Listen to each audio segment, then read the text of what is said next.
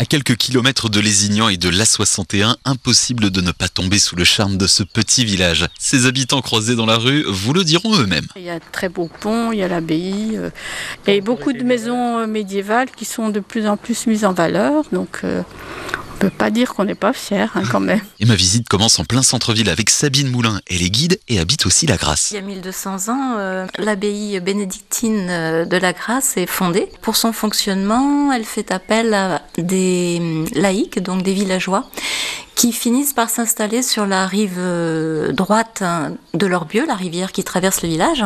Et donc, il va y avoir cette vie de village qui se développe en parallèle de la vie de l'abbaye. Il reste 550 habitants, alors que en 1340, hein, il y avait euh, environ 2500 habitants, c'est une euh, estimation.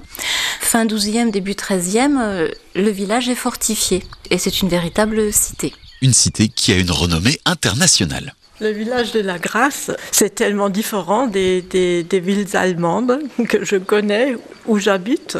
Il y a des belles petites rues et puis des commerces, tout. C'est pas mal, c'est assez bien. L'abbaye et tout, ça fait un gros patrimoine pour un petit village. Notre guide nous le disait, l'abbaye est la raison d'être du village. Divisé en deux aujourd'hui, des moines occupent encore une partie.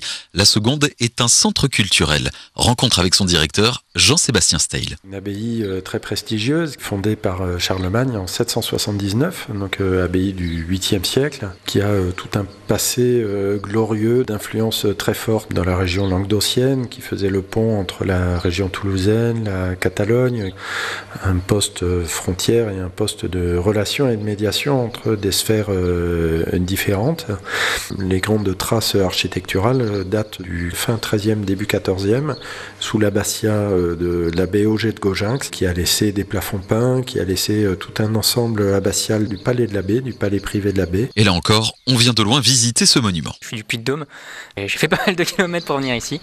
Et euh, l'histoire des lieux, du coup, c'est c'est quelque chose que je découvre euh, au fil des, des bâtiments, on va dire. La Grasse est aussi classée ville et métier d'art. Ces paysages offrent la possibilité de belles balades. On y passerait volontiers plus que quelques heures.